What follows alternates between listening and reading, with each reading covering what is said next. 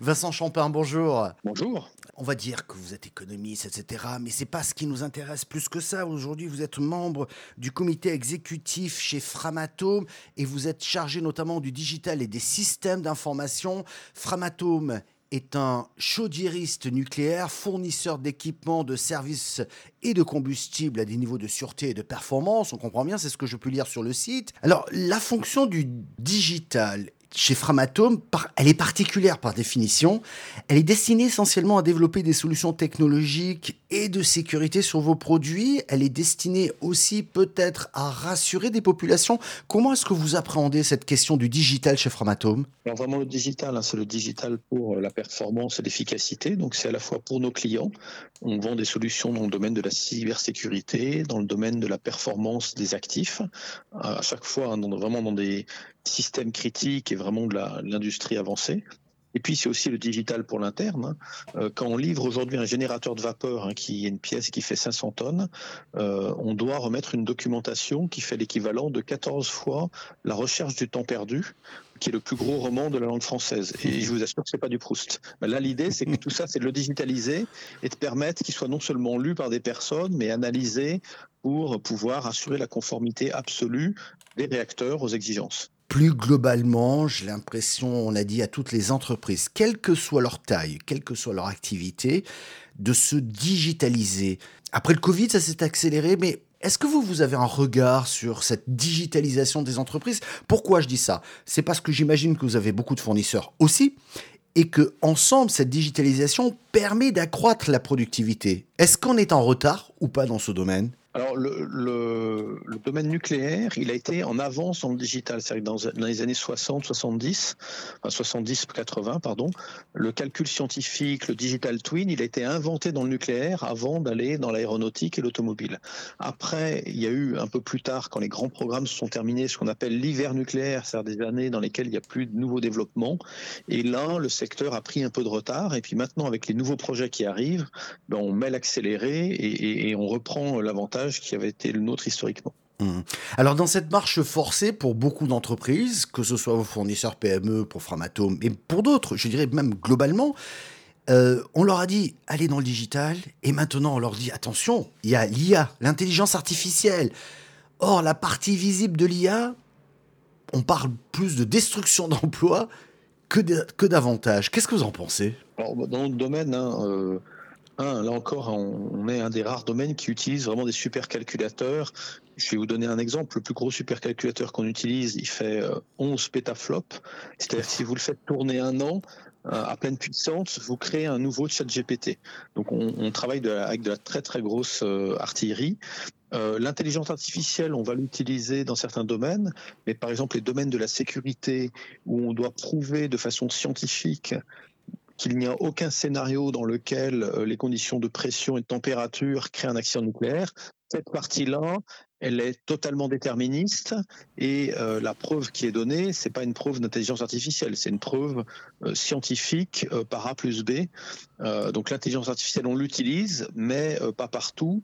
Et pour tout ce qui est critique, il n'y a jamais d'intelligence artificielle sans une analyse et une validation par un opérateur qualifié. J'entends bien, ça me fait rebondir sur une des tribunes que vous avez écrites dans les échos récemment, et vous disiez que l'IA va-t-elle créer un monstre bureaucratique? C'est ce que vous dites. Alors, on n'est pas dans la sécurité là, telle qu'on l'imaginait, mais quelque part, l'IA n'a pas d'âme, n'a pas de sentiment. Elle peut très bien être une machine infernale, hein, finalement, qui peut s'emballer. Est-ce qu'il faut réglementer l'IA Je vais plus loin. Est-ce qu'il faut apprendre à utiliser l'IA Alors, le, point de mon article, c'était en fait un peu l'inverse, c'était de dire que tous les risques que l'on identifie sur l'IA en fait, ces risques se sont réalisés par le passé avec la bureaucratie. C'est le risque d'avoir des décisions qui nous échappent, le risque de faire des choses qui peuvent créer des problèmes. Euh, la bureaucratie, hein, dans l'histoire, l'a réalisé. Euh, vous avez des décisions bureaucratiques qui ont conduit, euh, vous écoutez euh, les, comptes rendus du procès de Nuremberg, vous avez des gens qui vous expliquent qu'ils faisaient les procédures, qu'ils ont fait que leur boulot, et la somme de ces procédures faites complètement huilées, ça crée des horreurs. Donc mon point, c'est de dire que le danger de l'IA, c'est d'être utilisé comme outil bureaucratique. Je vais vous donner un exemple. Un centre d'appel, c'est pas quelque chose de néfaste en soi.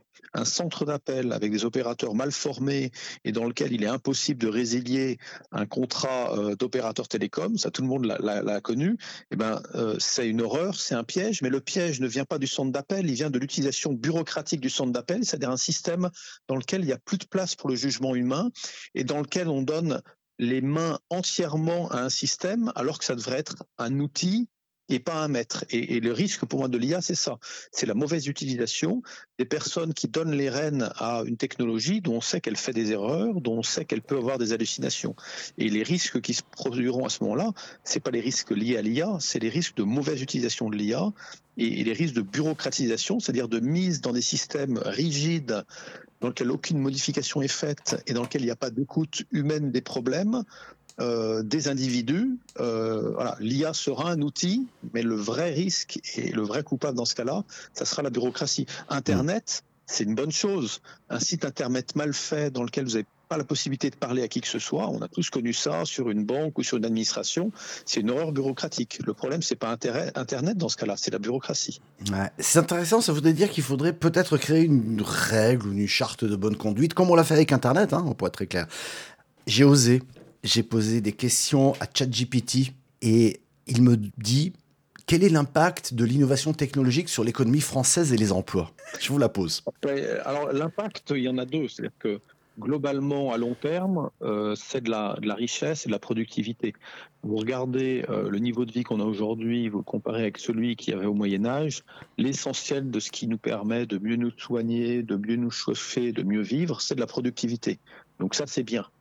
Après, euh, ce qu'il y a aussi, c'est que avec chaque technologie, il y a ce qu'on appelle euh, des biais technologiques. C'est-à-dire qu'il y a certaines personnes qui vont profiter de la technologie et d'autres, au contraire, qui peuvent s'en trouver prisonniers ou euh, qui peuvent être à court terme perdants. L'Internet, c'est un bon exemple. pour vos déclarations en ligne, vous gagnez un temps fou par rapport à ce qu'il y avait avant. Par contre, la personne qui n'a pas Internet, euh, qui n'est pas à l'aise ou, qui est malvoyante, euh, bah, si vous avez un système où il n'y a qu'Internet, celle-là, elle va avoir des difficultés.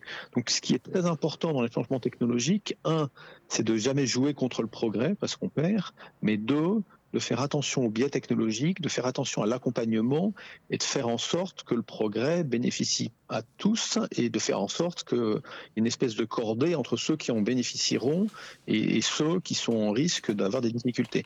Et, voilà, pour revenir à la question précédente sur la bureaucratie, la bureaucratie, elle traite tout le monde dans un cadre rigide, donc ceux qui savent se, faire utiliser la technologie s'en sortent bien, les autres peuvent être complètement écrasés. Mmh. Il y a quelques années, pardon, je voulais pas ouvrir cette parenthèse, mais je l'ouvre, vous écrivez dans un de vos ouvrages, L'homme et le marché, des fondamentaux qui permettaient de mieux comprendre peut-être le monde actuel. Et ça, ça m'intéresse parce que vous parliez de comprendre, justement, de réunir, de créer, de répartir. Pourquoi je vous pose cette question? C'est parce qu'on est quand même dans un monde complexe. Et je me mets dans la peau de l'entrepreneur à qui on a dit il faut digitaliser aujourd'hui, il y a de l'IA, aujourd'hui il y a de ça. Et euh, on part de quoi finalement? Quand on parle de digitalisation, quel est le point de départ de la réflexion pour définir une stratégie? En fait, la digitalisation, c'est assez simple. C'est le fait d'utiliser dans des processus qu'on avait optimisés sur le digital, d'y mettre le digital et de les réoptimiser. Quand on est au début, c'est compliqué parce que, un, les briques technologiques sont pas forcément toutes matures. Euh, voyez les progrès qu'a fait l'intelligence artificielle il y a 5-6 ans, on n'avait pas du tout les mêmes technologies. Et puis par ailleurs, c'est progressif. Euh, et ça pour toutes les technologies, entre l'invention de la machine à vapeur et le moment où le train euh, utilise largement cette technologie, il a fallu plusieurs décennies en France. Et donc, vous voyez, la, la bulle Internet, c'était en 2000. On parle encore de digitalisation en 2023. Il y a une génération qui s'est écoulé. Donc la digitalisation, c'est de se dire, voilà, on va, on va réoptimiser les processus en utilisant des possibilités qu'on n'avait pas avant. Voilà. Donc aujourd'hui, ça paraît un, challenge.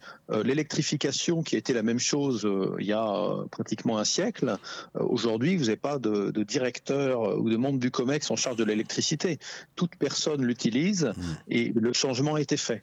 Voilà. Dans la phase de transition qui est la nôtre, ben, il va y avoir une accent sur le changement dans 20, 30, 40 ans, ça sera euh, the new normal et, tout le monde intégrera la technologie. Voilà. Et ce qu'il faut faire attention, c'est que dans la compétition internationale pour la compétitivité de la France, être rapide pour intégrer ces technologies. Donc si on joue contre, on la bloque, on perd toujours. Et puis deux, il y a un vrai enjeu de cohésion sociale euh, et de lutter contre le biais technologique qui fait que certains s'en sortiront toujours mieux que les autres. Et il ne faut pas oublier les autres. Ouais. Donc si je vous suis bien, l'IA, on va s'en accommoder à condition qu'on l'utilise bien le, digital va s'accommoder à condition qu'on soit capable d'en tirer profit partout. Euh, petite parenthèse, parce que j'ai bien aimé aussi quand vous dites les, les, data centers et les réseaux génèrent chaque année environ 1 milliard de tonnes de CO2, soit 2% du total mondial. C'est autant que l'éclairage public et privé. C'est ce que vous avez écrit dans une de vos chroniques. Je vous lis, vous vous l'avez constaté. Mais je trouvais ça très utile de remettre un peu les pendules à l'heure. J'ai envie de terminer là-dessus. Euh, quel est votre dossier du moment? Quelle est la préoccupation du moment en ce qui concerne cette transformation digitale qui impacte finalement un peu tout le monde? Alors, à titre personnel, hein, pour Framatome, c'est vraiment l'industrialisation, être au rendez-vous euh, du programme EPR, être capable de fournir des EPR fiables, sûrs, performants dans les coûts et dans les délais. Et ça, c'est vraiment le challenge de l'entreprise et, le digital y apporte sa part. Pour terminer, vous me permettez une question. ChatGPT, euh, quelles leçons est-ce qu'on peut tirer des crises économiques passées pour mieux préparer l'avenir? Voilà, la leçon, hein, c'est que on arrive à mieux gérer les crises. D'ailleurs, on le voit. Hein, vous regardez avec euh, ce qui s'est passé en termes de politique monétaire par rapport à la crise de 29. Vous regardez la crise de 2008, même le Covid. Des chocs comme le Covid, mmh. c'est des, des, chocs qu'on n'a jamais eu. Bah, on est passé à travers ça, j'allais dire, euh, d'une façon qui est euh, quand même relativement euh, relativement sereine hein, en termes de, croissance et d'économie. Je dis pas qu'il n'y a pas eu des, dommages collatéraux, mais par rapport à la violence du choc, ils ont été limités. Et ça, c'est l'expérience. Après, bah, en général, on, apprend à, éviter de faire les mêmes crises il y aura toujours une crise différente. Donc euh, l'enjeu aussi, c'est d'être prêt à la crise prochaine. Elle sera probablement différente et on ne sait pas si elle viendra euh, de la dette en Chine, euh, d'une guerre quelque part en Europe. Et puis dernier point, c'est bien de penser aux crises, mais il faut aussi penser aux opportunités. Il y a, un défaut très français qui est, qui est de, de, voir le côté noir et mmh. la partie à demi à demi vide du verre. Il y a des vraies opportunités pour nous hein. dans le, le rééquilibrage qu'on voit entre les différentes zones, probablement avec une évolution euh, des taux de change euh, asiatiques, euh, on va avoir de la réindustrialisation. La France, avec ses atouts industriels, et notamment dans le nucléaire, a énormément d'opportunités à saisir. Et moi, si j'avais un mot de la fin, ça serait vraiment un mot sur les opportunités plutôt que sur les crises. J'étais très heureux de vous avoir accueilli dans ce podcast, Vincent Champin. Merci beaucoup. Merci beaucoup d'avoir répondu à nos questions.